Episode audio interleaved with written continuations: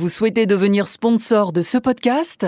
Contact à lafabriquaudio.com. La Fabrique Audio présente La petite histoire. www.lafabriquaudio.com. Salut tout le monde et bienvenue dans la petite histoire.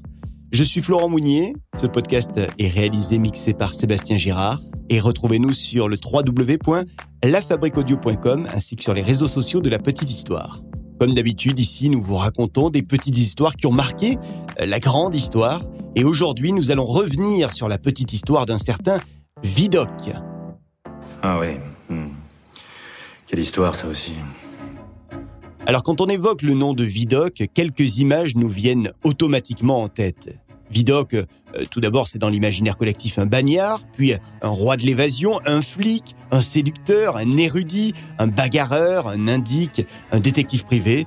Bref, un côté sombre, un côté clair. Vidocq, c'est beaucoup de choses à la fois. C'est beaucoup de personnalités, euh, personnalités qui ont évidemment inspiré beaucoup de personnages de fiction. Il y a du Vidocq chez Arsène Lupin de Maurice Leblanc, ou bien encore chez euh, Jean Valjean de Victor Hugo, ou Vautrin, alias Jacques Collin pour euh, Balzac, un personnage que Balzac fait apparaître dans plusieurs romans de la comédie humaine. Bref, on a toutes et tous forcément croisé un jour la route d'un Vidocq dans nos lectures ou dans nos visionnages de films et de séries. Alors sans perdre de temps aujourd'hui, je vous embarque pour 1791. 1791, à cette époque, Eugène François Vidocq a déjà 16 ans. Nous sommes dans le Pas-de-Calais, à Arras, sa ville natale. Vidocq, c'est le fils d'une famille de boulangers. Et ce qui le caractérise déjà, alors qu'il est tout jeune, hein, c'est sa forte taille. À 12 ans, par exemple, il avait une taille d'adulte déjà. Une taille qui va euh, l'avantager de temps en temps pour les bagarres qu'il aimera faire.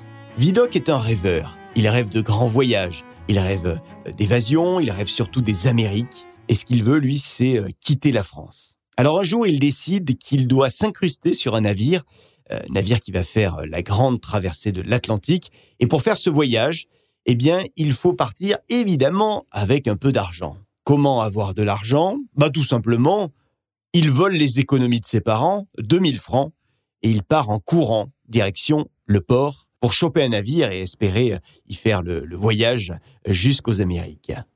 Oui, sauf qu'en chemin, il va se faire dépouiller, Vidocq. Il se fait dépouiller par un tenancier d'une auberge. Et ça, ça va le marquer. C'est la première fois qu'il se sentira lui-même floué. Quel échec C'est même une, honte. Il ne voudra plus jamais revivre ce genre de situation et il décidera d'être toujours du côté de, ceux qui euh, profitent des autres. Alors il n'a donc plus euh, un sou en poche. Les 2000 francs, on les oublie. On oublie également euh, le grand voyage. On peut pas retourner chez les parents. Et du coup, pour survivre, eh bien, on devient saltimbanque dans une troupe de cirque. Puis, colporteur. Et finalement, il survit avec euh, ses petits métiers. Le temps passe et un jour, il va faire la connaissance d'une certaine Marie-Anne-Louise Chevalier qui veut de lui un mariage. Ils vont donc se marier. Nous sommes en, en 1794 et le couple décide de tenir une petite épicerie qui se trouve dans le centre de la ville d'Arras. Finalement, c'est une vie euh, un peu rangée. Oui, mais ça va pas durer très longtemps. Un jour, il apprend que sa femme lui a fait croire qu'elle était enceinte alors qu'elle ne l'était pas. Il rentre dans une colère noire. Il quitte sa femme après lui avoir dérobé toutes ses économies. Vous l'aurez compris, euh, avec Vidocq, euh, il n'y a pas de famille qui tienne. Un porte-monnaie, c'est un porte-monnaie. Vidocq poursuit alors sa vie d'aventurier, de voleur, d'escroc. En gros, il est entre Paris et le nord de la France. Et sa grande passion, c'est la bagarre. Je vous le disais tout à l'heure, il aime se battre. Il aime tellement se battre que ça lui vaut d'être arrêté et emmené en prison, la prison de Lille. Sauf que, arrivé au trou, il veut tout de suite en sortir. Il fabrique donc des faux documents pour monter son évasion.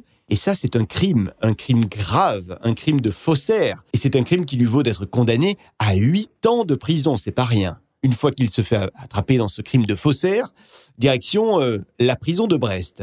C'est donc là où on le transfère. Et dès qu'il arrive là-bas, il n'a de cesse que de penser à son évasion. Et il va y parvenir, à s'évader de ce bagne de Brest. Il arrive à monter une évasion, il arrive à sortir enfin des murs de la prison, il s'habille avec la tenue d'un matelot qu'il va trouver, et c'est cette tenue qui va lui permettre de quitter le port sans avoir de problème. On ne l'identifie pas comme un bagnard.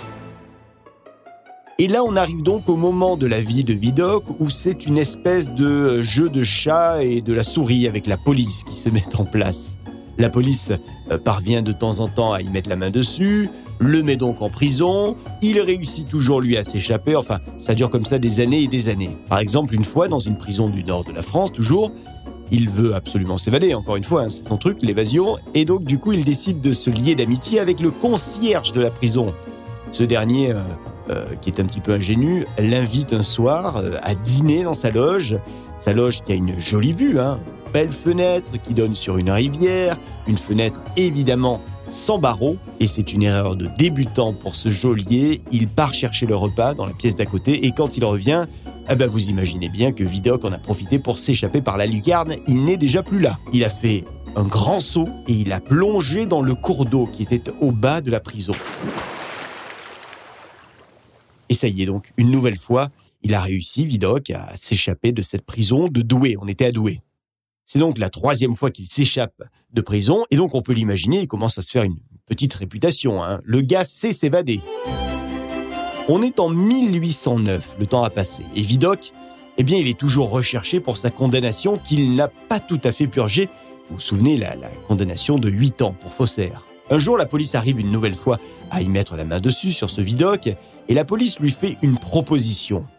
Lui qui connaît si bien le monde des euh, malfrats à Paris et dans le nord d'ailleurs de la France, lui qui connaît si bien toutes les petites histoires de ce petit monde, lui qui connaît si bien toutes les magouilles qui s'opèrent tous les jours dans les ruelles sombres du vieux Paris, lui là, Vidocq, eh ben, il ferait un excellent indique.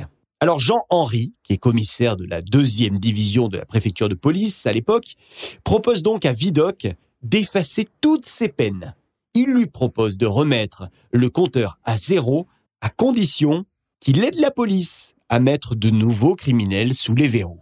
Vidocq y réfléchit un petit peu, puis euh, finalement, il ne met pas longtemps pour accepter. Marché conclu, on se tape dans la main et Vidocq a donc officiellement la mission de récupérer des infos auprès des détenus dans les geôles parisiennes. Et c'est un job euh, qui lui va euh, plutôt bien, hein, ça lui plaît il y arrive bien à jouer cette comédie avec euh, ses copains malfrats et donner les infos qu'il détient au, commissaire.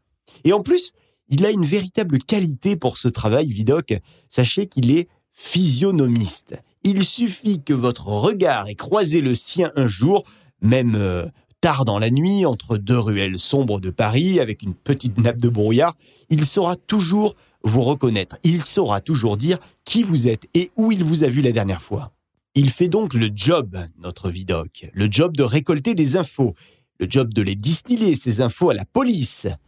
Et il ne se fait jamais prendre par ses camarades. Jamais. La police tient donc parole et décide de le faire libérer. Je vous rappelle qu'il est toujours en prison, alors pour ne pas mettre la puce à l'oreille aux détenus, eh il faudra que ce soit une nouvelle évasion. La police va donc aider Vidocq pour la première fois à s'évader de la prison. Et une fois sorti euh, du bagne, eh bien, sa mission pour la police va continuer. Oui, la police en est content euh, de Vidocq et euh, lui aussi, il est content de ce nouveau job. Son job, c'est donc de traquer les malfrats des bas-fonds de Paris. Un soir, alors qu'il est dans un cabaret, enfin, un cabaret, ouais. Plutôt un bouge malfamé, hein. Il est donc dans ce bouge, il est au bar, il prend un verre, et euh, là-bas, il fait la connaissance d'un gars, un gars qui connaît bien les embrouilles. Le gars, c'est un multi-récidiviste. Et il se prénomme Saint-Germain. Alors Vidocq, euh, il lui fait le numéro habituel. tu vois, je suis comme toi, moi. Voyou. Euh, vas-y, mets-moi sur un coup et, un jour, je te renverrai l'ascenseur. Et Saint-Germain mort à l'hameçon. il lui confie que le soir même, lui et son équipe vont braquer un riche banquier de la rue d'Hauteville. Vidocq n'en croit pas ses yeux ni ses oreilles. Il a une info là, en or. Il faut absolument qu'il aille la donner à la police. Et la soirée continue, les deux trinquent, et boivent au futur bon coup qu'ils sont censés commettre le soir même. Et le soir même, ils commencent leur opération Vidocq est là, donc euh, lui aussi il fait partie des, des malfrats qui sont censés euh, aller voler euh, au banquier son argent, sauf que la police, qui a été prévenue, les reçoit dans le jardin du banquier. Et là s'ensuit une énorme bataille entre policiers et malfrats, et soudain, euh, Vidocq tombe à terre. Il est touché, il a mal. Il a très mal. Et il saigne même. Il perd connaissance. Et on recouvre son corps d'une couverture pour l'amener ensuite à l'hôpital. Serait-ce la fin du gangster aux mille vies? C'est ce que se dit euh, Saint-Germain quand il voit Vidocq, le corps de Vidocq sous cette couverture. Ça y est, c'en est fini, il est mort. Ben non, pensez-vous, le gars est comme un chat, il a plusieurs vies, il reste quelque temps à l'hôpital, et en 1811, c'est fini de se cacher. Ça y est, il est officiellement quitte avec la justice. Il ne leur doit plus rien. Et du coup, euh, la police réfléchit bien, et lui propose de prendre la tête de la brigade de sûreté de la police. Waouh Le job de sa vie, pense-t-il. Arrêter des malfrats, génial. Alors Vidocq, il sait tout de suite comment il va faire hein, pour euh, arrêter euh, les malfrats. Il va faire ce qu'il sait le mieux faire, se mettre dans leur tête. Penser comme penser à leur place. Et ainsi, il aura toujours un temps d'avance sur eux. Et donc il embauche dans sa brigade des, des bons hommes de la pègre. Ouais, ça rigole pas, hein il y a du beau monde. Et en fait, ils vont créer ce qui sera ensuite les renseignements euh, intérieurs. Ils ont des personnes qui leur donnent des renseignements, ils épluchent les infos qu'ils ont, ils les analysent, ils observent eux-mêmes et finalement, ils, ils font des arrestations. Entre 1811 et 1827, Vidocq va faire arrêter 772 malfrats. 772, c'est pas mal. Et la suite, vous la connaissez. Vous avez sans doute vu les, films qu'on a fait sur Vidocq euh, ou lu les livres qu'on a écrits sur ce personnage en norme. C'est le choléra qui va l'emporter en 1852, mais il a tout de même 82 ans, ce qui est extrêmement vieux pour l'époque. Voilà pour cette petite histoire sur ce grand personnage de France, Vidocq. Une petite histoire que j'ai eu le plaisir d'écrire et de vous raconter et qui a été mixée par Sébastien Girard.